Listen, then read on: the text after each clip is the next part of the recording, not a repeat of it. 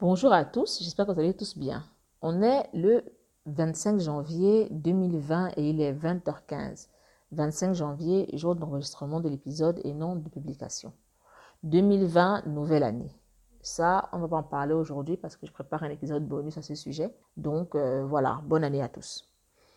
Euh, je suis de retour avec l'épisode 3 du podcast. Aujourd'hui, on va parler de faux cheveux, on va parler de compte Instagram et on va parler du rejet de la famille et des amis quand on décide d'opérer de profonds changements personnels. Avant de commencer, je souhaite dire ceci. Après l'épisode 2 du podcast sur les comportements à avoir au boulot pour, avoir, euh, pour acquérir le max de connaissances et avoir les meilleurs résultats possibles, mon amie Tamax s'est plainte du fait qu'elle n'avait aucun endroit où poser des questions après écoute. Elle a dit, et je cite, On dirait un sermon, j'écoute et je m'en vais sans avoir la possibilité d'interagir. Je me suis rendu compte qu'elle a totalement raison. Sur le blog Digression, euh, ça semble plus interactif parce que je suis disponible sur Instagram. Mon, inbox est ouvert à tous et vous le savez si vous me lisez là-bas. Et il est possible de commenter sur le site, c'est-à-dire après les, articles. En réalité, c'est la même chose pour le podcast parce que apparemment peu de, gens le savent, mais le podcast a un site internet qui est lespapotagesdec.com, tout collé. Du moins, les papotages de C collé. Je vais vous mettre le lien dans le, dans la description de l'épisode.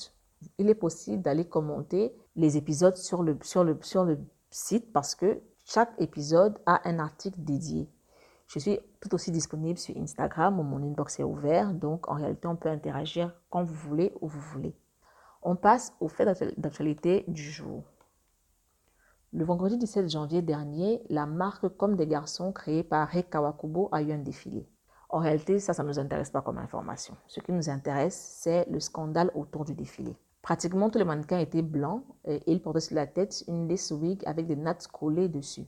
Pour les mecs qui se demanderont c'est quoi une lace wig, euh, c'est un nouveau type de perruque. Je ne peux pas en dire plus parce que je n'en sais pas plus. Je ne suis pas une grande fan. Donc euh, voilà, les perruques et tout le reste, je n'en sais absolument rien. Disons-nous que lace wig, c'est un nouveau type de perruque à la mode. Donc les mecs portaient des lace wigs avec des nattes dessus. La twittosphère et la instagramosphère, si jamais elle existe, se sont levées comme un homme pour se plaindre. Ça fusait de partout. Une fois de plus, on a parlé d'appropriation culturelle, ce truc qu'on brandit tout le temps partout, dès qu'un blanc ose faire quoi que ce soit qui se rapproche d'un élément de ce que j'appellerais la culture noire. Donc ça a insulté, ça a, écrit, ça a crié, ça s'est lamenté et tout ce que vous pouvez imaginer. Personnellement, j'ai trouvé le truc très laid. Les lace wigs étaient vraiment moches, mais sans plus. Après, à mon avis, la mode haute couture semble très souvent faire l'apologie du lait, donc euh, je suis passée dessus très rapidement. J'en ai juste marre de ces polémiques autour de l'appropriation culturelle. Les femmes noires aux cheveux lisses trouvent anormal que les blanches arborent des perruques afro, mais elles sont OK avec leurs cheveux raides à elles. Bon, en gros, mon cerveau s'est dit c'est laid, c'est du réchauffé, on passe à autre chose. Donc j'ai continué ma vie. Jusqu'à ce que mon amie Leila m'écrive sur WhatsApp. Leila, elle est blogueuse mode et beauté et elle m'a envoyé la photo des mecs avec les laces et je lui ai dit que, honnêtement, pour moi, c'était laid et puis c'est tout. Et elle a dit ceci, je cite, Vous pensez que les Indiennes se sentent comment avec leurs cheveux sur nos têtes? Honnêtement, j'ai rigolé parce qu'elle avait tellement, mais alors tellement raison. Et j'ai rigolé aussi parce que je n'avais jamais pensé à ça. On se plaint des afros des blanches, mais les mèches péruviennes, indiennes et tout ce que vous voulez, c'est pisse, c'est cool, la vie est belle, on peut les porter. Je me suis rendu compte également quand elle a dit ça que en réalité, euh, on a sous les yeux en permanence que deux groupes, les noirs et les blancs tout ce qui se passe ailleurs, c'est-à-dire que tout ce qui est hors de ces deux groupes-là, tout ce qui est jugé insultant ailleurs, en fait, ça ne nous intéresse pas. Si ça ne concerne pas les blancs et les noirs, on s'en fout, ça n'existe pas. Pourtant, les mèches péruviennes sont réelles. Et je n'ai jamais entendu une femme noire qui les a sur la tête, et elles sont très nombreuses, parler, euh, se plaindre du fait qu'elles s'approprient du style ou de la culture sud-américaine ou asiatique quand il s'agit de ces mèches-là. Nous, les noirs, on a le droit de le faire, mais les Blancs n'ont pas le droit de le faire. D'accord. C'est dommage et c'est triste parce qu'on s'identifie tellement à l'oppresseur, euh, par oppresseur, je vais dire le colonisateur, le, colonisateur et l'esclavagiste blanc, que nous agissons exactement comme lui. Honnêtement, ce sujet-là, je peux en parler jusqu'à demain, euh, donc on va s'arrêter là. L'idée, c'était juste de produire dans vos têtes le clic que Léla a produit dans la mienne. Je demanderai juste à toutes ces femmes noires adeptes de mèches de remercier silencieusement toutes ces femmes dont s'approprient la culture et les cheveux au quotidien. Parce qu'honnêtement, sans elles, vos vie serait difficile. Passons calmement à la recommandation du jour. Mais avant, j'ai une déclaration à faire. Je remercie tous ceux qui ont pris le temps de me faire des feedbacks sur le podcast. Euh, merci de tout cœur, c'est vraiment gentil. Ils seront pris en compte autant que possible. Par contre, je vais décevoir tous ceux qui ont demandé de la musique entre les différentes rubriques du podcast. Il n'y aura pas de musique ici. Ici, on papote et point. Si vous voulez de la musique, vous avez YouTube, vous avez SoundCloud, vous avez vos téléphones, vous avez, vous avez tout ce que vous pouvez imaginer, mais ce ne sera pas ici. Sorry. Donc, je disais, la recommandation du jour est en fait les recommandations du jour, parce qu'il y en aura trois. Il s'agit de trois comptes Instagram. Bon, si vous n'êtes pas trash, euh, du moins si vous avez peur de parler sexe et machin, machin, passez directement au papotage du jour, parce que ici on va parler un petit peu sexe. Donc, euh, je recommande ces trois comptes parce qu'ils explosent les biais et nous permettent d'observer nos actions et réactions sous un nouveau jour. Le premier compte est Phrase Assassine. Si vous me suivez sur Instagram, vous verrez que je partage beaucoup de contenu de Phrases Assassines. Ce compte dénonce les violences verbales ordinaires du quotidien. Les gens, et nous en faisons partie, font très, souvent euh, font très souvent des remarques sur le physique, le comportement, les croyances et les inclinaisons des gens, parce que selon eux, ce n'est pas bien grave. Certains arrivent même à être sarcastiques à propos des, moments difficiles des autres parce qu'ils estiment que c'est déjà passé. Non, mes amis, ce n'est pas passé. Oui, ça continue de faire mal et vos phrases blessent plus que vous pouvez l'imaginer. Un mec qui dit par exemple à sa meuf euh, que ses petits seins sont horribles peut la traumatiser à vie. Il peut la pousser à haïr son corps à tout jamais. Une mère qui dit à sa fille que son bébé serait une gêne dans sa vie blesse plus qu'on ne peut l'imaginer. Un mari qui dit à sa femme qu'elle ferait mieux de se coucher et d'écarter les jambes la déshumanise. Phrase assassine nous prouve à chaque poste que certains mots peuvent blesser au-delà du mot même. C'est le sentiment, c'est l'intention derrière, c'est le ressenti de la personne qui reçoit la chose. Le second compte que je, que je recommande aujourd'hui, c'est Why I Didn't Report. Ici, il s'agit essentiellement de viol et d'abus sexuels. Les personnes qui ont été victimes de viol disent de manière, de manière anonyme pourquoi elles ont gardé le silence. Et c'est pour ça que j'aime Why I Didn't Report. Les révélations sont vraiment choquantes. On a des réponses comme parce que c'est mon frère, parce que c'est mon père, parce que c'est mon grand-père, parce que c'est un ami de la famille, parce que c'est mon mec, parce que c'est un mec populaire alors qu'il me croira, parce qu'on avait déjà couché ensemble, du coup ça semblait ne pas avoir de sens, parce que j'avais une mini-jupe, parce que j'ai déjà été violée et personne ne m'a cru quand j'en ai parlé, du coup je me suis tue, parce que j'ai été euh, stigmatisée la première fois que c'est arrivé. On a encore plein de raisons de ce type. Et honnêtement, ça fait tomber les. Why I Didn't Report permet de comprendre à quel point il est facile pour une personne violée non seulement de prendre le drame sur elle, mais surtout d'être accusée d'avoir provoqué son viol. Ce conte ouvre les yeux et permet vraiment de faire attention, de faire plus attention aux gens quand ils disent de manière implicite ou explicite qu'ils ont vécu des attouchements ou qu'ils ont été violés. Le troisième conte, c'est Tuband. Lui, je l'adore. Tuband, oui, comme érection. Donc, Tuband tourne autour de l'érection masculine, mais d'une manière tout à fait différente. Ce conte euh, déconstruit en fait les préjugés sur la masculinité. Ça va bien plus loin de oui, les hommes aussi sont parfois violés, lui aussi sont victimes de violences. Non, ça va plus loin que ça. Tubon fait comprendre aux hommes que certains comportements ne sont pas les bons. Le témoignage que j'ai le plus aimé jusqu'ici sur Tubon, c'est celui d'un mec euh, qui a enlevé le préservatif en plein acte sexuel. J'ai oublié comment ça s'appelle, mais bon, peut-être je vais retrouver le mot. Si je le retrouve, je le mettrai euh, dans la description de l'épisode. Le mec qui a fait ce, témoignage a été quitté par la meuf euh, juste après qu'elle soit rendue compte qu'il avait enlevé le préservatif. Lui, il pensait l'avoir fait. En fait, lui, il pensait le faire pour lui donner plus de plaisir. Il n'a pas compris la réaction de la meuf. C'est des années après, quand il, a, quand il s'est documenté sur la question, qu'il a réalisé son acte. En fait, il a brisé la confiance de la meuf. Il a été, euh, je ne vais pas dire déloyal, c'est pas ça le mot. Le mot, c'est même pas mesquin. En fait, il a brisé totalement la confiance que la meuf avait en lui en faisant ça. Pour lui, c'était juste une question de plaisir, mais non. Il n'était plus possible pour eux d'être ensemble après un acte pareil parce qu'il est quand même allé loin, quoi. Donc, j'ai vraiment aimé ce, ce, commentaire-là, ce, du moins pas ce commentaire que je raconte, cette, euh, ce témoignage-là, et je recommande Tubon parce qu'il y a encore plein, plein, plein, plein de témoignages de ce type. Et il est vraiment rare que les hommes se dévoilent autant qu'ils le font sur Tuband. Donc, on a eu le fait d'actualité du jour, on a eu la recommandation et on passe à présent au papotage. Comment gérer la famille et les amis quand on décide d'opérer un profond changement sur sa personne, un changement qui nous fait devenir quelqu'un de différent? La discussion du jour est inspirée par euh, un échange sur Instagram avec un lecteur de mon blog Digression. On a longtemps échangé sur la possibilité d'être soi au sein de sa famille quand on n'est plus qui on a été. En fait, par changement, je vais beaucoup utiliser le, mot changement, mais ce n'est pas ça le fond. Ce n'est pas tant changement, mais c'est vivre selon ses propres termes, s'affranchir du jour familial et social et décider enfin de vivre selon ses propres termes. Donc, pour vous mettre en contexte, voici l'histoire. Depuis 2016, je documente mon parcours d'humain sur cette terre. Et je dis bien humain et non homme ou femme. Humain. J'ai commencé sur Medium et aujourd'hui je le fais sur Digression, mais aussi sur le papotage de C en quelque sorte.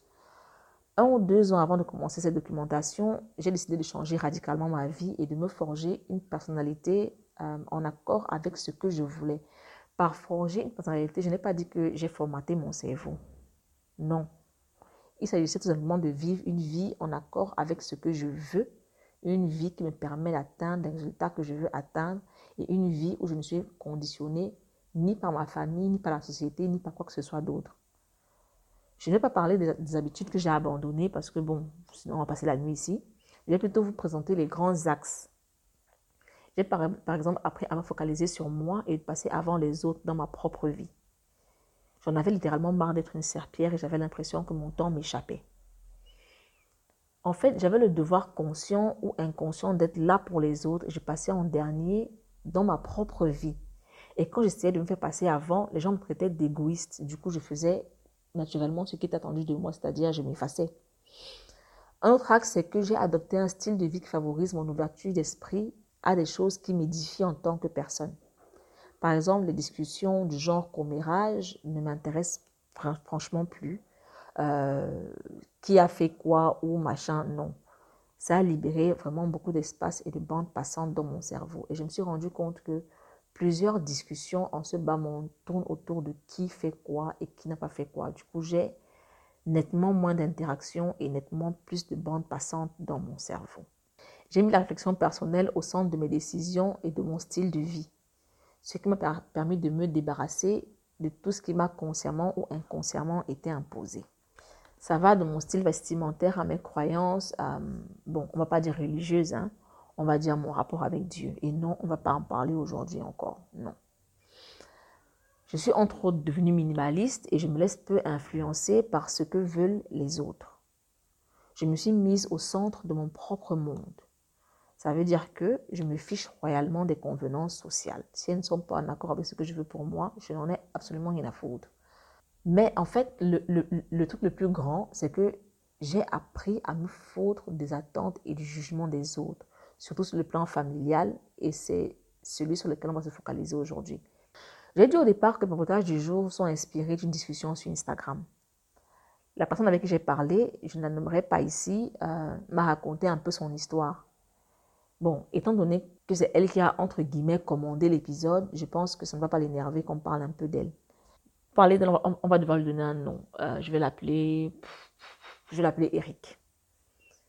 Donc, Eric pense que sa liberté d'agir et de penser lui a été volée à cause des dynamiques familiales. À ce sujet, il dit, je lis, hein, donc ça va être un peu, un peu bizarre peut-être. D'où je viens, on ne peut donner clairement son avis sur sa vision de la vie quand cette vision n'est pas en accord avec la masse. Cette peur du rejet, ce regard des autres m'a imposé le silence et confisqué ma liberté de penser, de donner mon avis quand il est différent et même quand il ne l'est pas. Depuis ma naissance, tout m'a été imposé. Tout, même quand et comment je devais jouer avec mes camarades. Euh, après, il m'a dit ceci. Je continue de lire. J'ai toujours pensé que faire partie d'une famille ne signifie pas forcément être en accord avec les principes ou les vérités générales de cette famille. Je ne vois pas en quoi mes idées et mon style de vie affecteraient les leurs. Mais comme le dit toujours ma mère, tant que tu portes le nom de cette famille, tu dois agir et réfléchir comme tout le monde. Ça, fait maintenant un moment que je suis à l'étranger, mais je ne peux plus rentrer car ici j'ai découvert un autre moi. J'ai peur de rentrer, de me retrouver différent face à ma famille ou de ne pas me plier aux exigences. En réalité, ma plus grande peur n'est pas de blesser, mais de ne pas être accepté. Je parle de l'histoire d'Eric aujourd'hui parce qu'il m'a demandé à la fin de son message comment j'ai fait moi pour que mon entourage soit en accord avec celle que je suis devenue. Très franchement, j'ai ri hein, quand il m'a dit ça. Pas parce que sa question était bête, hein, ça n'a rien à voir, mais j'ai ri parce que on ne réalise pas souvent que les personnes en face peuvent vivre les mêmes problèmes que nous. Le fait que ces personnes soient moins tristes et qu'elles soient plus bavardes sur, euh, sur le sujet laisse vraiment penser que tout est cool de leur côté. Ce n'est pas le cas. Honnêtement, chez moi, ce n'est pas le cas.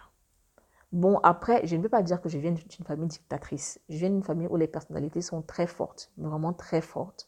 Et j'ai malheureusement longtemps été le vilain petit canard parce que j'étais très réservée et très solitaire. Du coup, c'était un peu compliqué pour moi parfois. J'ai dû me conformer pour avancer, comme l'a fait Eric, je pense. Bon, après, je ne vais pas forcément entrer dans les détails, mais je tiens à préciser que je n'ai pas eu une enfance malheureuse, parce que ça, on a déjà eu cette discussion-là sur digression. Quand j'ai écrit l'article euh, euh, Violence familiale, je t'aime, je te hais. Non, je n'ai pas eu une enfance malheureuse. Et je ne pense pas non plus qu'Éric vous dira qu'il a souffert ou qu'il a été maltraité dans sa vie. Il y a une très grande différence entre devoir se soumettre et être maltraité.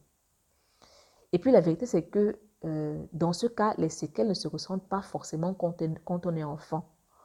On évolue, quand on est enfant, on évolue dans une certaine insouciance et on ne ressent pas la lourdeur de l'autorité. On se dit juste que c'est chiant, sans plus. C'est très souvent à l'âge adulte que tout ça se fait ressentir. C'est-à-dire, on ressent ce que l'autorité a fait de nous quand on est lâché dans le monde ou alors quand on doit se prendre en main ou quand on éprouve le besoin de se prendre en main. C'est là qu'on se rend compte que l'autorité nous a modelés d'une certaine façon et nous oblige à être d'une certaine façon. Ce n'est pas qu'on a été bastonné en faisant dans des pièces noires et whatever. Ça n'a absolument rien à voir. Donc, ne mélangeons pas les choses. Merci. Donc, je disais, euh, je ne sais plus ce que je disais, qu'est-ce que je disais. Voilà. Eric a semblé penser que je me suis levée un matin et que j'ai dit à mon entourage, à partir d'aujourd'hui, sachez que ce sera comme ça. ah, ce n'est jamais arrivé. Hein? S'il savait comment, par quoi je suis passée, il n'allait jamais me dire ça. Anyway. Après, sur le blog digression, je digresse beaucoup. Donc, pour éviter ça ici, j'ai bavardé avec Chonté. On a discuté des points qui seraient utiles d'aborder ici. On en a dégagé cinq. Si vous ne connaissez pas Chonté, prière de lire, euh, non pas de lire, je raconte, d'écouter l'épisode précédent. Elle est présentée en long et en large dans cet épisode. Mais avant de continuer, je vais faire un disclaimer. Vous allez entendre beaucoup de choses faites ou dites par mon entourage que vous qualifierez certainement de trash. Je tiens à préciser, et pardon, prenez bien note. Je tiens à préciser que toutes nos interactions ne sont pas comme ça. En réalité, ma famille est très soudée et on se marre franchement toutes les 4 secondes on a une dynamique assez positive, on, on est toujours prêt à s'entraider. Ça n'empêche pas que nos relations aient un côté que je qualifierais d'abusif, comme certainement toutes les familles. Donc, n'allez pas écrire ou dire ou I don't know que ma famille et moi, ça a explosé. Parce que les internets, on se connaît.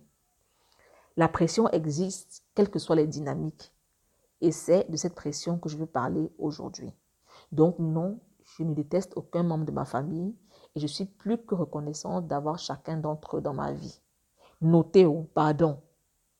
N'allez pas tirer des conclusions erronées juste parce que j'ai utilisé le mot abusif. Notez bien ce que j'ai dit. Si vous êtes ici pour tirer vos conclusions, pardon, partez avant que je ne continue ma chose. Merci. Le premier point, c'est euh, qu'est-ce qui peut amener quelqu'un à vouloir changer? Comme je dis, il y en a cinq. Ça, c'est le premier. Qu'est-ce qui peut amener quelqu'un à vouloir changer dans mon cas perso, j'en avais juste marre de ma vie en fait. Rien n'allait. Ça fait un petit bout, donc j'ai pas forcément des souvenirs clairs clairs, mais ce dont je me souviens avec exactitude, c'est c'était mon désir de liberté et mon ressentiment envers tout ce qui m'empêchait de me sentir libre, qu'il s'agisse de personnes ou de choses. En vrai, je, je devenais vraiment haineuse. C'était au point où la réussite des autres me faisait chier, littéralement.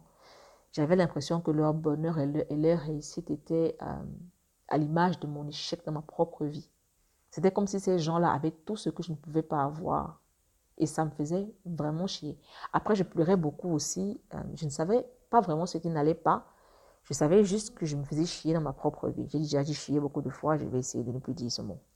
J'avais changé de pays et je pensais qu'en venant ici, tout serait différent dès le lendemain, du genre, dès que je me réveillais, le lendemain de mon arrivée ici, ça allait être peace, cool, la vie allait être belle.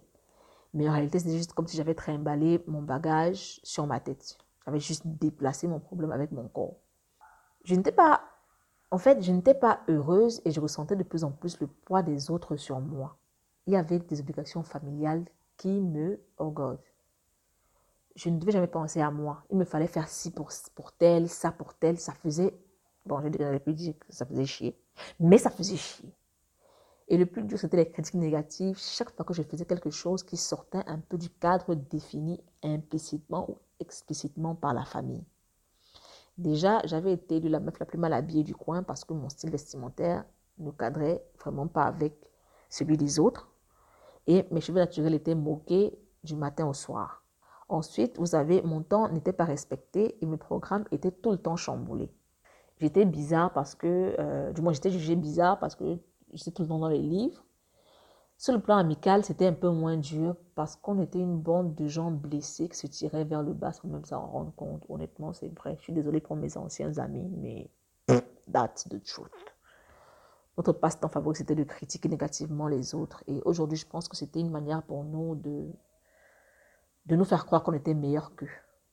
Donc, quand j'ai commencé à lire sur Medium, à l'époque, la plateforme avait encore un peu de valeur à mes yeux parce que là, c'est juste la merde. J'ai compris que personne n'allait régler ma vie pour moi.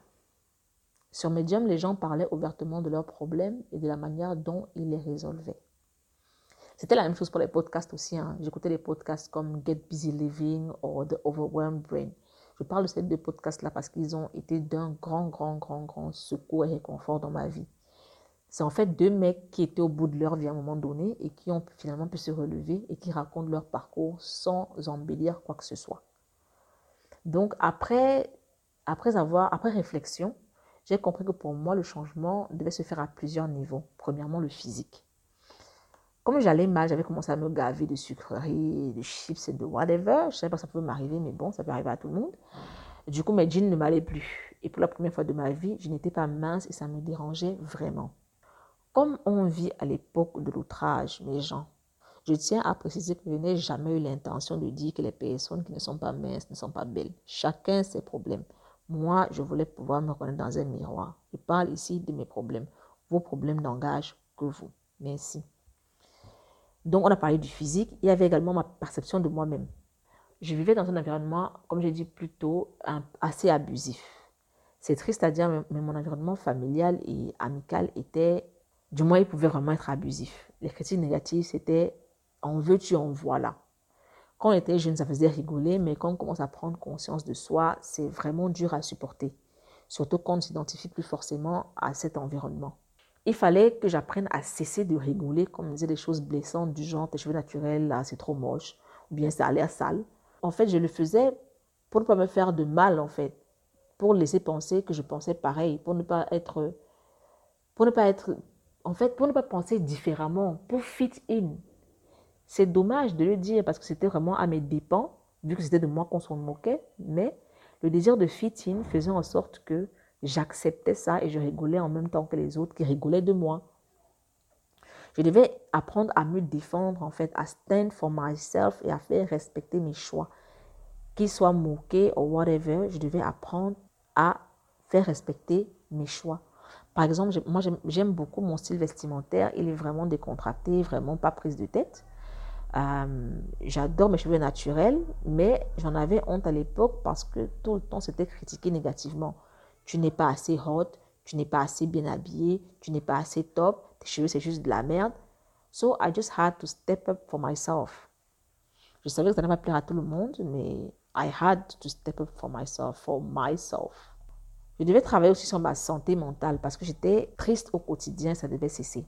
Je devais arrêter de nourrir des, relations de dépendance à travers lesquelles me sentir validée me donnait de l'importance à mes propres yeux. Cette phrase-là, j'ai dû l'écrire parce que je voulais la dire de manière très claire. Je répète, je devais cesser de nourrir des relations de dépendance à travers lesquelles me sentir validée me donnait de l'importance à mes propres yeux.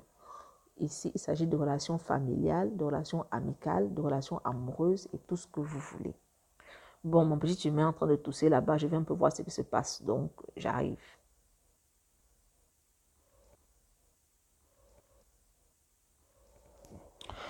Je suis de retour, il n'y avait rien de grave. Euh, donc, je parlais de, relations de dépendance. Il me fallait me détacher de la personnalité des autres et de leurs critères de validation pour me redéfinir selon mes propres critères.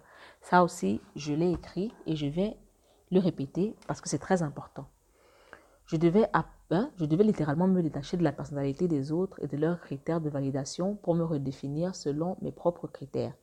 Et ça, ça a été une des choses les plus difficiles à faire parce que je devais apprendre à prendre soin de moi par moi et pour moi. Je devais apprendre à être là pour moi. Je devais passer avant les autres pour pouvoir moi aussi être vu et reconnu à mes propres yeux. C'est à cette époque que le concept de selfish est né. Je ne sais pas si vous avez connu selfish, si vous me lisez depuis longtemps. Selfish, c'est l'ancêtre de digression et en quelque sorte aussi des papotages de C. C'était une publication sur Medium euh, qui, existe toujours, mais je ne sais vraiment plus qui écrit dessus parce que ça fait des années que je n'y vais plus. Au départ, c'était mon ami Kamga et moi qui l'avons créé. Et quand je suis partie, je ne sais pas trop comment ça s'est développé. Donc, selfish qui s'écrit self-ish, c'était vraiment toute une idéologie. Et j'en avais besoin à ce moment-là. C'était l'égoïsme dans toute sa puissance. C'était pas, en fait, c'était pas genre, il fallait être égocentré, mais il fallait se replier sur soi, être là pour soi avant tout et se reconstruire trouver un équilibre, son équilibre personnel avant de pouvoir s'ouvrir au monde. Il fallait créer une base personnelle solide qui ne serait pas explosée par les, par les influences extérieures. Je donne un, exemple tout bête. Hein. Euh, ma mère ou ma soeur qui m'appelle et qui me dit Ouais, demain, avant de faire ci, tu vas faire ça, et après tu vas faire ci, après tu vas faire ça, et donc tu vas faire ci. La réponse est non. Je ne vais pas faire ton ci ou ton ça. C'est non. Tu ne sais rien de mon programme de demain. Tu ne m'as pas demandé tu estimes que parce que toi, tu veux que ça aussi soit fait, moi, je dois me plier et mon programme n'a pas d'importance.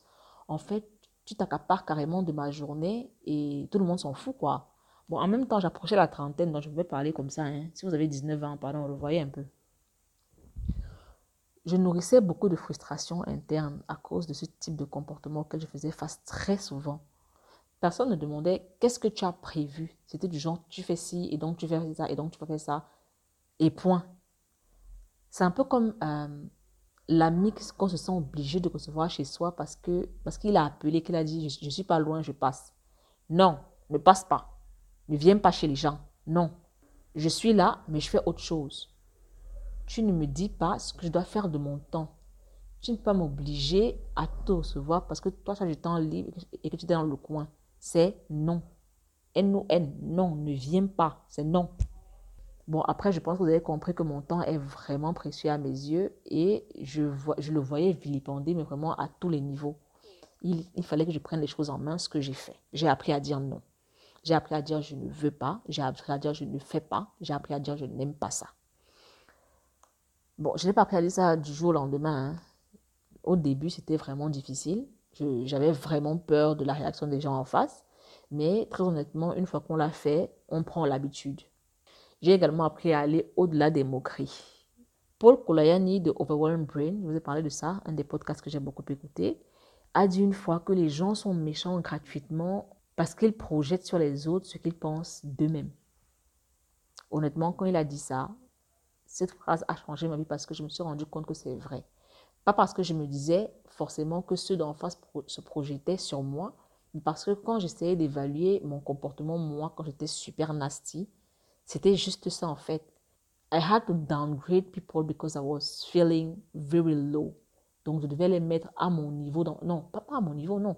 Je devais les mettre plus bas que moi dans ma tête pour me sentir valorisé à mes propres yeux. Donc franchement, je pense que cette phrase, it's deep actually, c'est vraiment profond.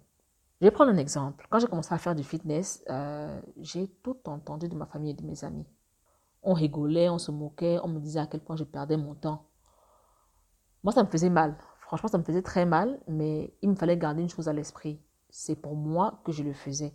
Il n'était pas question que je continue à me goinfrer et à gonfler parce que l'entourage euh, me connaissait comme ça et était plus à l'aise quand j'étais comme ça. En fait, quand j'essayais de réfléchir deux secondes, je me suis dit que ce même entourage n'avait jamais soulevé une altère de toute sa vie et avait juste décidé que ça ne marcherait pas et je devais me conformer à ça. Quelque temps après, quand les résultats de mon fitness ont commencé à être visibles, le discours a complètement changé. Hein. C'était plus ça ne va pas marcher, c'était devenu ça ne va pas durer. Je me suis assise un soir après avoir bien pleuré. Parce que ça aussi, je, je dois vous assurer que vous allez beaucoup pleurer si vous voulez effectuer des changements de ce type. Donc, ce soir-là, après avoir bien pleuré à cause des critiques, qui étaient carrément limite des insultes, j'ai repensé à la phrase de Paul Koloyani. Ces gens ne faisaient en fait que des projections. Jamais au grand jamais quelqu'un là n'avait essayé de faire du sport. Hein. Mais ils étaient convaincus qu'ils n'y arriveraient jamais eux. Du coup, moi-même, je n'allais pas y arriver.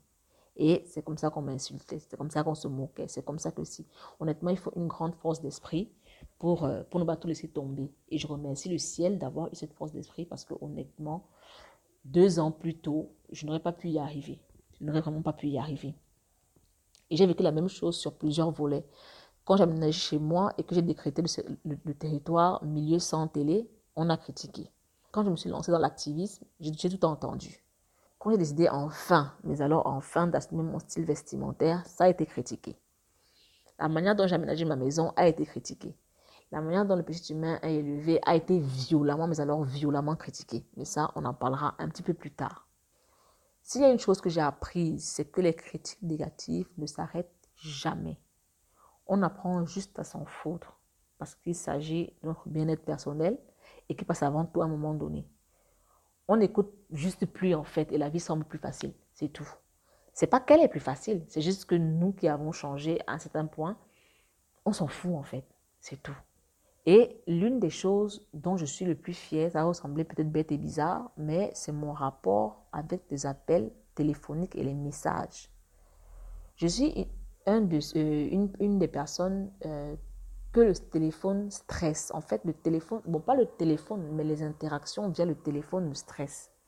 J'ai besoin de me mettre en condition pour pouvoir supporter une discussion au téléphone. C'est-à-dire que parfois, euh, le téléphone sonne dans ma main, je ne décroche pas. Parce que je ne suis pas prête dans ma tête à parler. J'ai besoin de me préparer en quelque sorte pour parler aux gens. Et aussi parce que les appels téléphoniques sont, des échanges spontanés décidés par la personne qui appelle.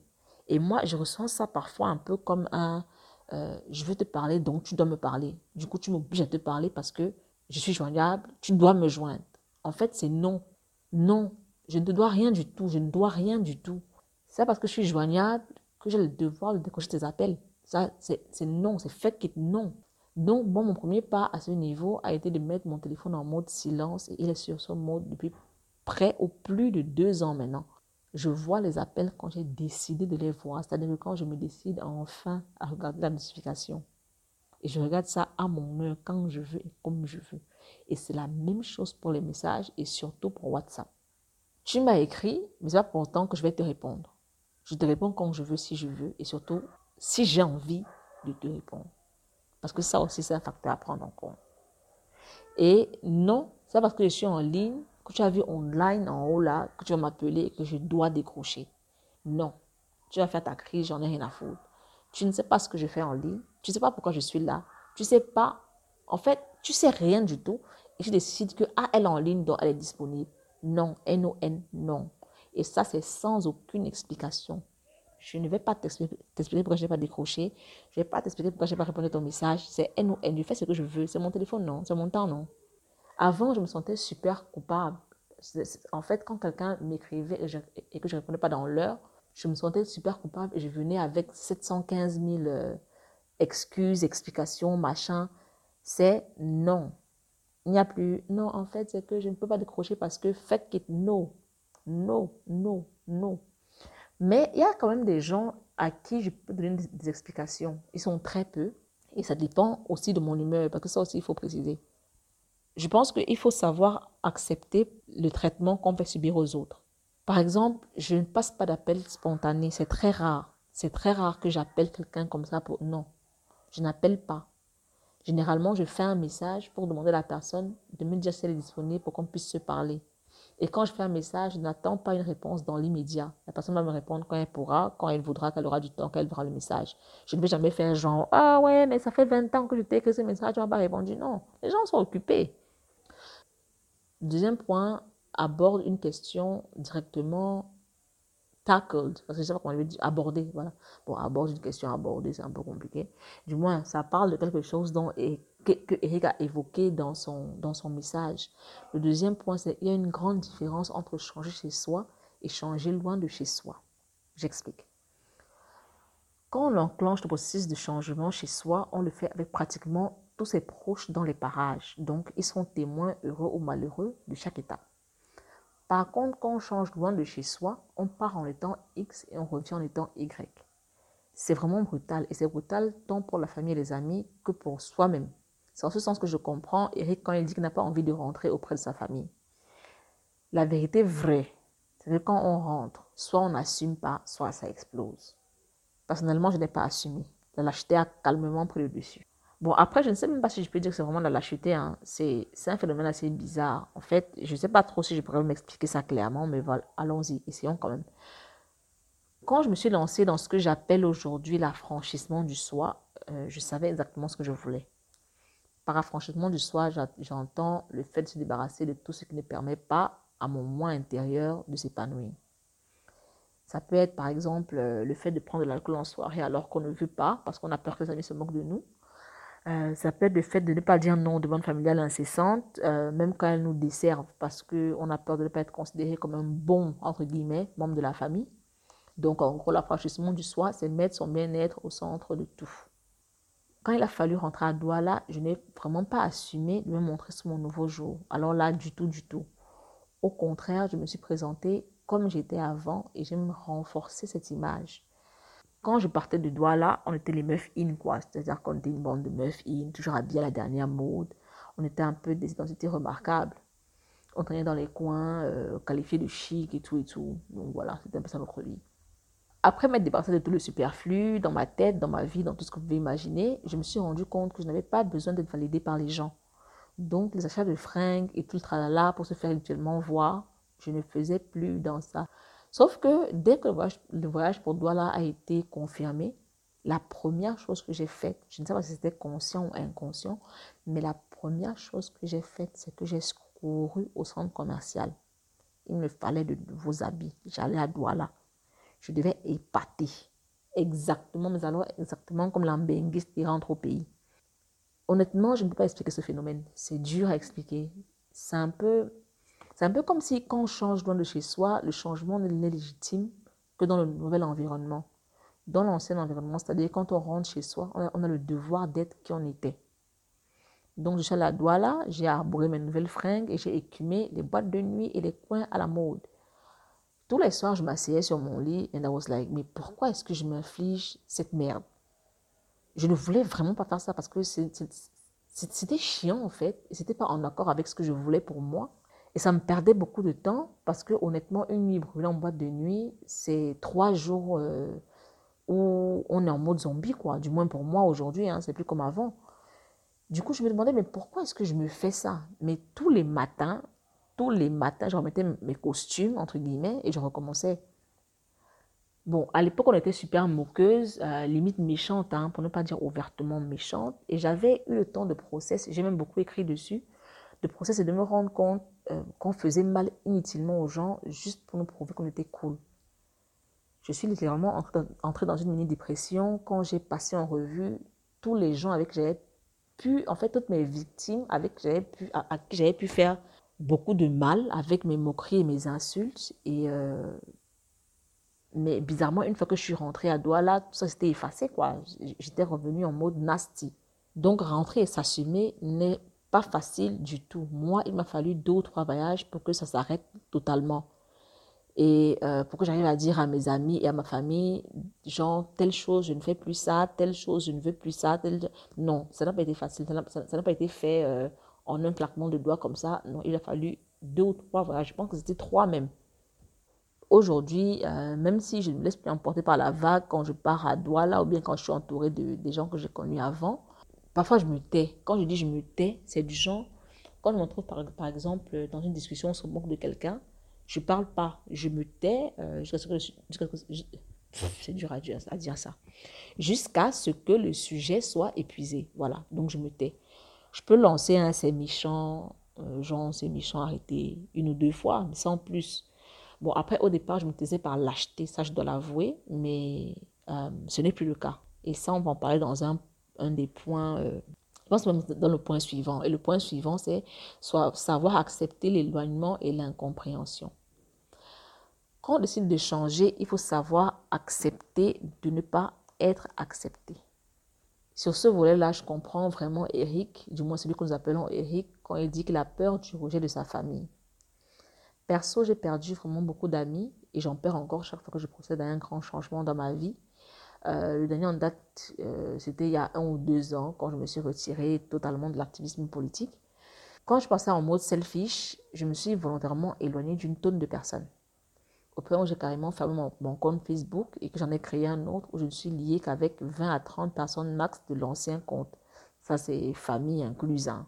Ça n'a pas été facile, mais il a vraiment fallu faire un choix. Soit je n'étais vraiment moi que dans ma chambre et je restais celle que les autres voulaient quand j'étais avec eux, soit j'explosais tout et je m'assumais.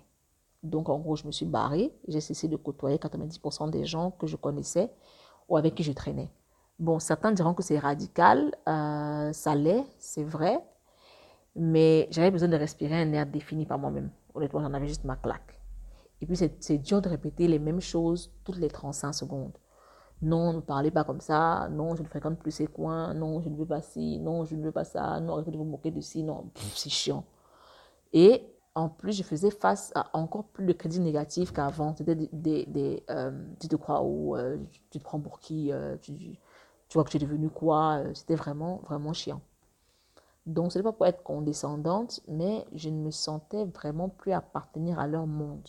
Je les écoutais parler, tous ces gens-là, et je ne voulais pas être là. En fait, je ne voulais pas être là et perdre mon temps à écouter ça. Même si ce ça-là, entre guillemets, m'enjaillait avant. Je ne voulais plus écouter ce ça. Non. J'aspirais à plus, j'aspirais à mieux et j'aspirais à des choses complètement différentes. Je me suis par exemple euh, rendu compte à cette époque-là que euh, de nombreuses conversations tournent autour de la plainte. On se plaint de sa famille, on se plaint de sa vie, on se plaint de son boss, on se plaint de sa bouffe, on se plaint de son lit et on trouve, en fait, on est satisfait du fait de se plaindre à longueur de journée. On ne fait rien pour changer la situation. On se plaint et point, on rentre à la maison, on se couche, on dort et le lendemain matin, ça reprend, on se plaint encore. Que se plaindre, c'est perdre du temps. Il faut agir sur ce qui ne va pas et passer à autre chose. Et comme c'était déjà un mindset que, j'avais adopté, il m'était vraiment difficile de rester là et écouter pendant 30 minutes quelqu'un se plaindre de sa chaussure, de son t-shirt. Non, c'était trop. C'était trop. Et puis, en fait, imaginez-vous un instant, au milieu de chaque conversation, devoir dire aux gens, non, écoutez les gars, agissons, euh, il ne faut pas continuer à s'abattre, euh, ce sont de nos plaintes. Les gens ne veulent pas entendre ça. Ils veulent se plaindre en, paix, gars. Donc, soit je te bats, soit voilà quoi. Soit je te bats, soit je te plie, soit tu, euh, tu continues comme ça et puis voilà, moi je préfère me barrer. Donc je me suis barrée et je me suis refait un cercle plus en phase avec ce que je voulais pour moi-même. S'il faut être honnête, certaines personnes se sont elles aussi éloignées de moi. Hein. C'est pas du genre, euh, j'ai toujours été celle qui se bat. Non. Beaucoup de gens ont commencé à me trouver chiante. Euh, certains disaient que j'étais devenue moralisatrice, donc ils se sont barrés. Je dis ça comme ça aujourd'hui parce que c'est passé, mais j'ai beaucoup pleuré à l'époque, vraiment beaucoup, parce qu'il y avait des, relations, des longues amitiés, des amitiés qui dataient de, de 10, 20 ans, quoi, que j'ai perdu à cette période-là. Mais c'était nécessaire. Ça fait mal, mais c'était nécessaire. D'un autre côté, je me suis retrouvée aussi euh, dans la position de la personne qu'on quitte, c'est-à-dire de l'ami, de la connaissance, de l'entourage qu'on quitte. J'ai des amis qui ont évolué et je ne correspondais plus à ce qu'ils recherchaient dans leur entourage ou dans leur vie. Ça, ça fait super mal quand tu es la personne de l'autre côté. Donc, si jamais vous décidez de vous barrer, sachez que vous ferez vraiment mal à une personne qui vous aime et qui tient à vous. Parce que moi, j'ai ressenti ça et je sais que c'est pas facile. Il y a un ami en particulier dont le changement m'a littéralement ébloui. Déjà parce que je ne comprenais pas ce qui se passait, mais aussi parce que le mec m'a calmement mise de côté. Hein. Donc euh, voilà. Il avait des aspirations précises, côté professionnel, donc, il, se mettait un peu en condition à l'époque. C'était devenu costard, cravate, conférence de haut niveau et tout et tout. Et nous, on se disait juste genre, le mec maintenant il frime, il pense qu'il est arrivé et tout. Ce n'est que des années plus tard, quand moi-même j'ai enclenché mon processus de changement, que j'ai compris en fait que ce n'était pas de la frime, mais c'est qu'il avait vraiment besoin de nous foutre dehors de sa vie, quoi. Il devait évoluer. Et pour tout vous dire, il est celui qui m'a permis qui m'a permis, vraiment permis, parce qu'il m'a beaucoup soutenu, de foutre les gens hors de ma vie. C'était vraiment difficile, mais voilà, il m'a vraiment assisté euh, sur ce volet-là. Et après évaluation, je me suis rendu compte qu'à l'époque, je ne pouvais que le freiner. Le gars, euh, il s'appelle Cyril Jamy en passant, euh, il avait besoin de s'édicier et moi je me ramenais avec nos discussions de l'époque de gens, oh tu sais pas qui me drague en ce moment, machin, a le Canada rien à foutre. Il voulait parler boulot, il voulait parler euh, conférence, il voulait parler opportunité. moi j'étais là avec les mecs qui me draguaient. Franchement, il avait mieux à faire quoi. Donc quand moi j'ai enclenché mon processus de changement, j'ai rappelé ce gars. J'ai rappelé ce gars après des années sans se parler parce que je savais qu'il était une des seules personnes que je connaissais vraiment qui était passée par là. Et il m'a vraiment beaucoup épaulé. Bon, j'ai perdu beaucoup d'amis à tout jamais, mais il y a des amis que j'ai perdus et qui aujourd'hui sont redevenus très proches, comme, comme Cyril par exemple. On est super proches aujourd'hui, on se parle tout le temps. On avait tous plus ou moins évolué et on pouvait à nouveau se comprendre. Ça aussi, c'est un truc qu'il ne faut pas oublier quand on perd ses amis. On retrouve certains. Ça va prendre des années, mais on les retrouve. Après, l'amitié est différente, elle est plus mature, je dirais. Elle est différente parce qu'elle correspond à nos besoins d'aujourd'hui et non à ceux d'avant. Bon, on a déjà beaucoup parlé des amis. Hein. Maintenant, on va passer à la famille et c'est le sujet que je vais aborder dans le point 4. Le point 4 qui est changer ne signifie pas aller en guerre. Et je vais commencer par cette phrase que je vais répéter trois fois. Le changement est personnel, une fois. Le changement est personnel deux fois. Le changement est personnel trois fois. Ça, il ne faut jamais l'oublier. Le changement est personnel. Bon, là, je l'ai dit quatre fois, mais c'est pas grave. À l'époque où je découvrais les notions d'affranchissement sur soi, le fitness et tout ce qui va avec, je passais mon temps à à spammer mon entourage avec toutes mes découvertes. En fait, j'étais tellement émerveillée par les possibilités qui s'offraient à moi et que je découvrais que je voulais absolument les partager je me disais, si c'est aussi bien pour moi, alors ça ne pouvait que leur être utile à eux aussi. Donc j'ai commencé à vraiment les saouler et ils me l'ont fait savoir sans mâcher leurs mots. Hein. C'était en mode, mais putain, tes trucs ne nous intéressent pas. Pourquoi tu me fatigues avec, like, why, why, why? Et je me souviens qu'à l'époque, je me suis sentie vraiment incomprise et rejetée jusqu'à ce que je comprenne que le changement est personnel. Ça fait cinq fois que je le dis. Ça ne se force pas, ça ne s'apprend pas, c'est un besoin personnel et chacun se découvre à sa manière. C'est un cheminement personnel. Il n'y a aucune chance qu'il devienne collectif. Pour ce qui est de la famille, je me suis rendu compte que j'étais devenue violente dans ma façon d'aborder les membres de ma famille. En fait, je, cherchais à m'affranchir de beaucoup de chaînes familiales et j'étais tellement révoltée de réaliser que c'était possible et de, le réaliser aussi tard que c'est devenu vraiment nasty. J'étais dur avec ma mère, j'étais dur avec ma soeur, j'étais dur avec mes frères. En fait, j'étais dur avec tout le monde. C'est comme si je leur en voulais, en fait. Mais si on me demandait de quoi, pourquoi je leur, je leur en voulais, je ne sais pas. Du coup, c'était encore plus dur de recevoir leurs critiques à cette époque-là. Parce que quand on change, en fait, on avait d'un côté une meuf énervée, révoltée et frustrée. Et d'un autre côté, des gens qui ne comprenaient pas ce qui se passait et continuaient dans la même dynamique, vu que pour eux, c'était un petit peu la même chose, sauf que la meuf était un peu plus nasty qu'avant. C'est à ce niveau que j'ai compris qu'il fallait travailler sur le volet dialogue parce qu'on ne peut pas accepter ce qu'on ne comprend pas. Bon, après, il m'a fallu beaucoup de larmes et de crises dépressives pour arriver à cette conclusion. Donc, j'ai commencé à essayer d'expliquer avec mes mots euh, les quoi, les pourquoi et les comment à ma famille. Et je dois avouer que leur réaction était parfois plus violente même qu'avant, ce qui me faisait encore plus mal. Parce que quand je prenais la peine d'expliquer, je faisais chier en fait. Parce que je venais avec des concepts nouveaux c'était inintéressant pour eux et ils devenaient parfois plus violents dans les critiques. Donc, pour la paix de mon esprit, j'ai élaboré une nouvelle stratégie qui reposait sur une base claire. Tout le monde n'a pas besoin de savoir, tout le monde n'a pas besoin de comprendre. Et ça, ça concerne en particulier ma famille.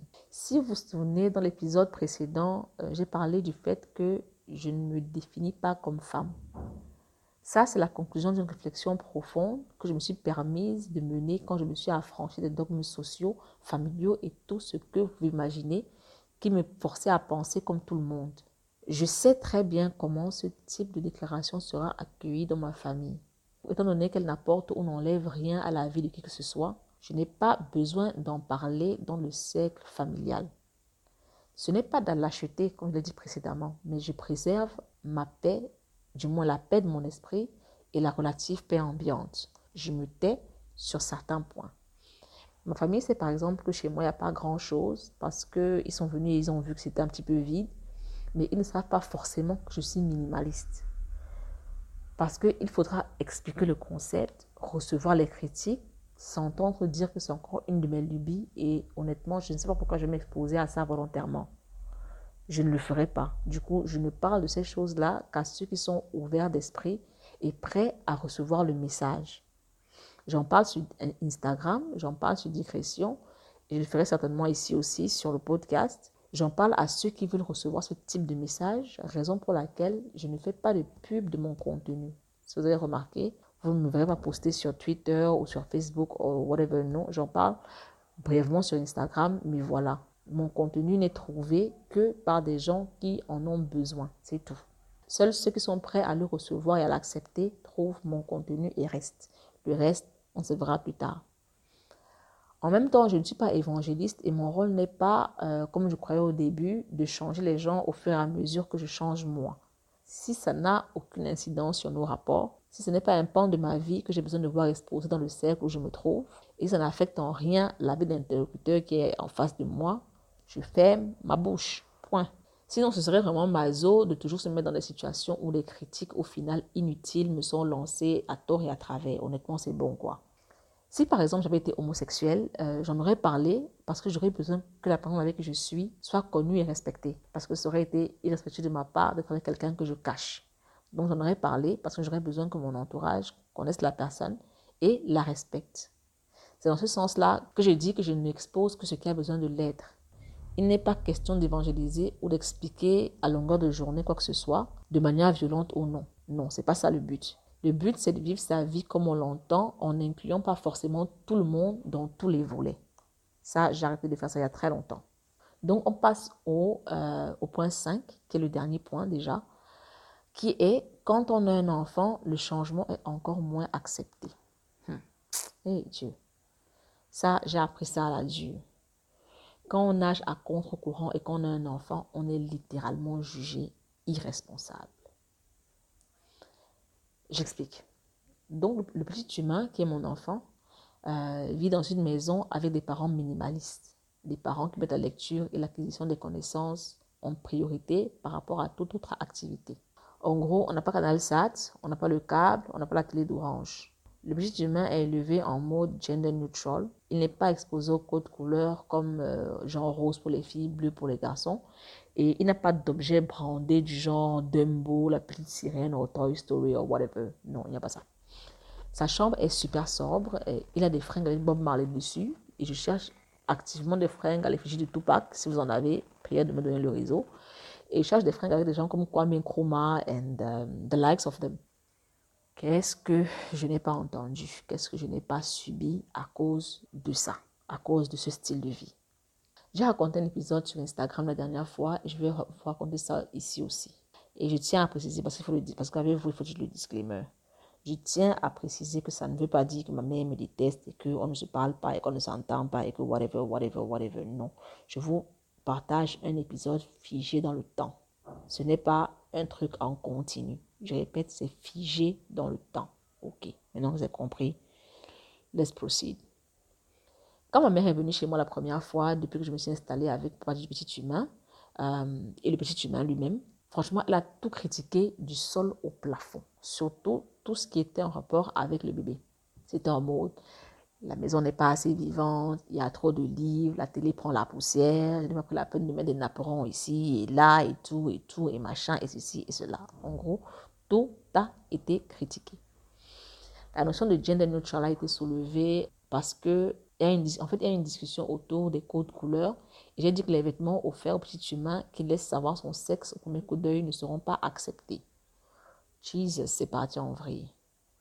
Je vais abrutir l'enfant, je suis dictatrice, je vais le traumatiser, et ci, et ça, nanana, nanana, nanana. Et après tout cet outburst-là, elle s'est barrée. Je me suis assise dans la cuisine et j'ai pleuré toutes les larmes de mon corps. Quand je vous dis que les pleurs ne s'arrêtent jamais, je n'ai pas menti. Je sais que, je sais que je vais pleurer encore parfois, donc je, I'm bracing myself. J'ai pleuré toutes les larmes de mon corps. J'ai pleuré à cause de ce qu'elle m'avait dit, mais aussi à cause de tout ce que j'avais déjà entendu à propos de l'éducation de l'enfant euh, dans, le, dans, le cercle familial. Bon, après, quand je dis cercle familial, je parle de mon cercle à moi. La famille du papa du petit humain n'a rien à voir ici. Donc, pardon. Arrêtons-nous ici là une fois. J'ai dit que je parle de ma part de problème. Merci. Donc, en gros, j'étais un parent irresponsable qui allait produire un enfant abruti, traumatisé, bibi, bibi, tout ce que vous pouvez imaginer. J'ai pleuré pendant au moins une heure. Euh, j'en avais vraiment besoin pour évacuer toute la frustration, l'énervement. J'en avais vraiment besoin. Donc, j'ai pris mon temps. J'ai pleuré comme un enfant, sangloté, crié, whatever, whatever, assise littéralement par terre. Après avoir bien pleuré, j'ai eu l'esprit plus clair. Parce que, comme on dit que les larmes lavent les yeux, ça lave aussi la réflexion. Euh, donc, après ma séance de pleurs, j'ai réalisé qu'en fait, euh, on évoluait dans deux mondes différents. Je comprenais le monde et l'univers de ma mère et de ma famille, en gros, euh, du moins dans un sens plus large, parce que j'étais née dedans et que j'avais grandi dedans.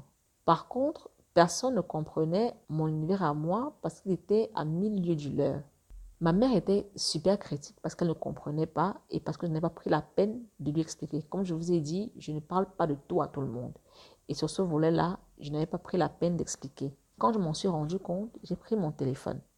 Je ne l'ai pas appelé parce que je savais que j'allais pleurer et comme je vous ai dit, je ne passe pas beaucoup d'appels spontanés. Et quand j'écris, c'est plus structuré. Donc j'ai pris la peine d'écrire pour lui expliquer. Je lui ai dit que notre maison n'a pas grand-chose parce qu'on se contente de l'utile.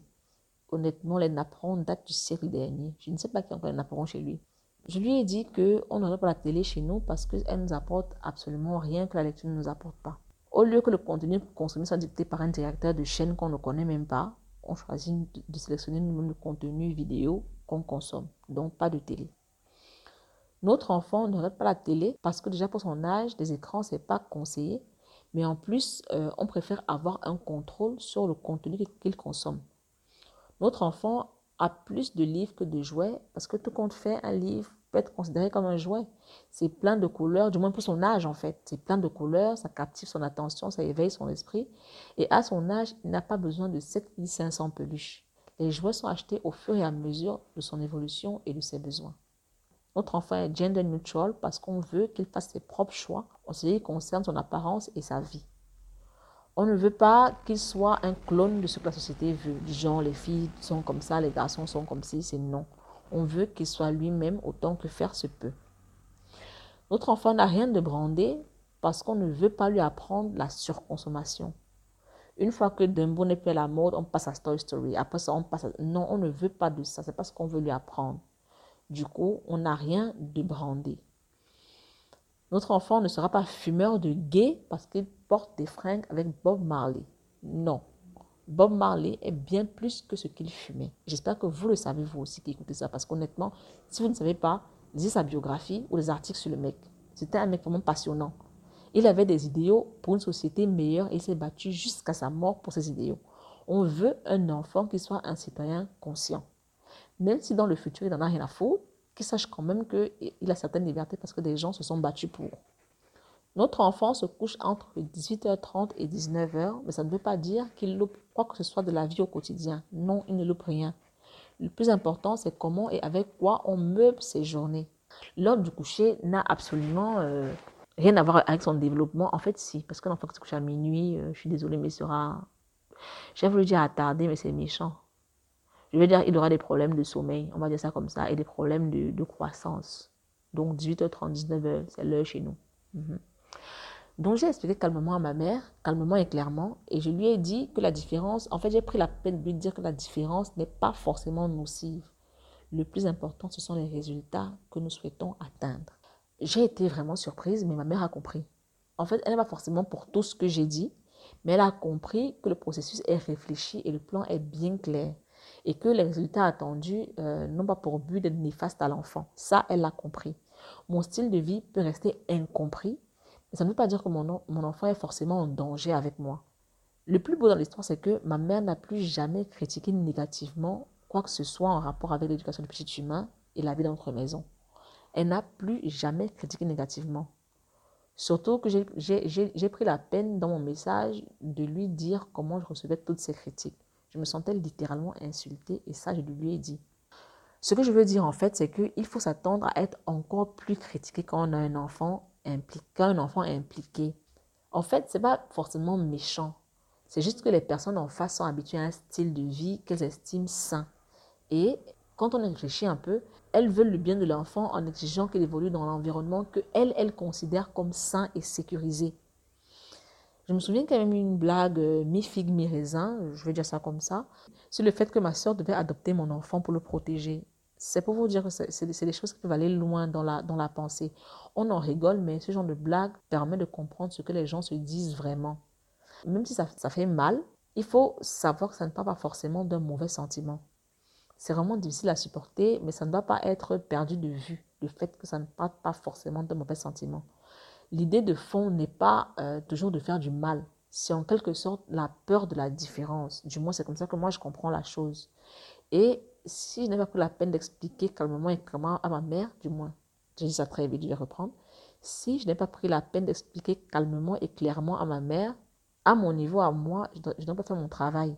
Parce que c'est bien beau de se plaindre, mais si on ne permet pas aux autres d'entrevoir un peu ce qu'on veut faire, ils ne comprendront jamais. Donc, je sais que j'ai dit plus, plus, plus haut que je ne dis pas tout à tout le monde, mais quand le moment est venu pour la personne de recevoir le message, je le dis. Surtout quand j'en ai vraiment ma claque et que je veux que ça s'arrête. Là, je le dis. Après, certaines personnes peuvent ne pas accepter les explications. Si ça avait été le cas, honnêtement, mon enfant passe avant. Et si, l'éducation que je lui donner continue de poser problème, j'allais peut-être pas me barrer, euh, mais j'allais limiter les interactions. Je privilégie ma famille descendante à ma famille ascendante. Ça, c'est clair. Je suis désolée, mais c'est clair. Les cinq points ont été abordés. On va passer à la réponse aux questions. Mais je vais commencer par les questions de qu'on a appelé Eric, étant donné qu'il est à l'origine euh, du sujet de cet épisode.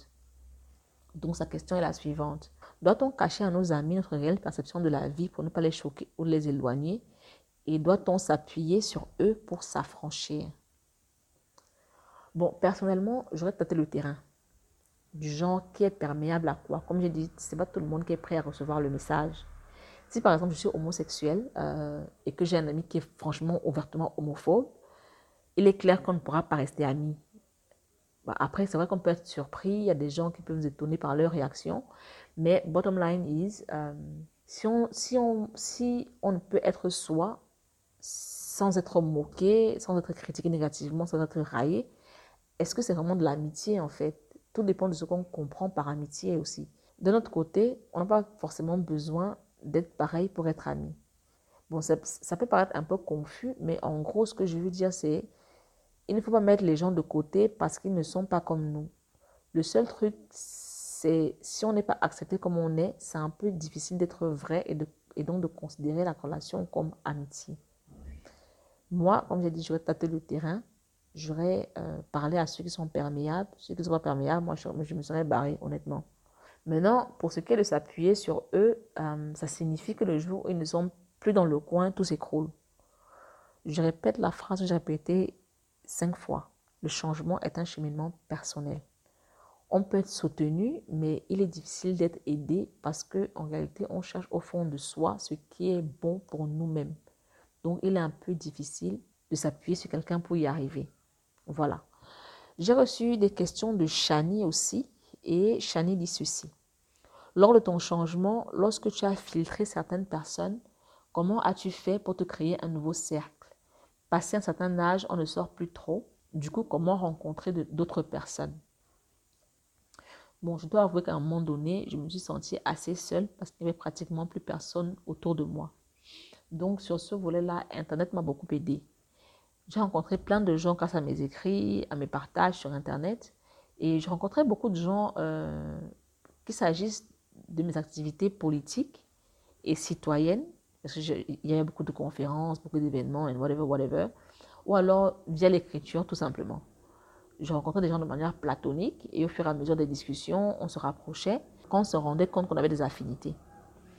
Après, je l'ai dit précédemment, je me suis naturellement tournée vers d'anciens amis qui m'avaient mise de côté parce que eux, à leur niveau, ils avaient vécu un processus de changement. Donc, on s'alignait un petit peu mieux. C'est par exemple le cas de Cyril dont je vous ai parlé. J'ai par exemple tout récemment euh, recontacté, reconnecté, je veux dire, avec une amie de du collège que j'avais littéralement perdu de vue depuis plus de 15 ans. Et on a repris contact grâce à Instagram, grâce à mes partages, parce qu'en fait, on se suivait sur Instagram, mais sans vraiment interagir, sans interagir du tout, pour dire la vérité. Mais quand j'ai commencé à parler de ma, de ma grossesse difficile et tout, elle a reach out et elle a été un soutien inestimable. Honnêtement, elle a été un soutien vraiment inestimable. Donc, à un moment donné, on reconnecte, on reconnecte sans forcément s'y attendre avec des gens euh, qui, eux aussi, ont eu l'occasion de changer de leur côté euh, et de devenir le type d'amis qu'on veut pour soi. Après, j'ai rencontré des gens grâce à, à, entre guillemets, de nouveaux amis. Il est difficile que des gens qui correspondent à notre définition de l'amitié s'entourent de personnes que nous, on ne souhaiterait pas côtoyer. J'ai par exemple rencontré plein de gens vraiment magnifiques et formidables euh, grâce à Armel Niobet. Et ces gens sont aujourd'hui des relations super solides et franchement, je les adore. Je suis de ceux qui pensent que l'univers déteste les sièges vides. Et ça, j'en ai eu la preuve de nombreuses fois dans ma propre vie. Une place qui est vacante, est, que je raconte, une place qui est vacante est systématiquement occupée par quelqu'un de plus, euh, disons, de plus compétent pour le, la vibe dans, la, dans laquelle on est à ce moment-là. Donc, je me suis rapprochée également de gens que je connaissais vaguement parce qu'à un moment donné, nos besoins se sont alignés.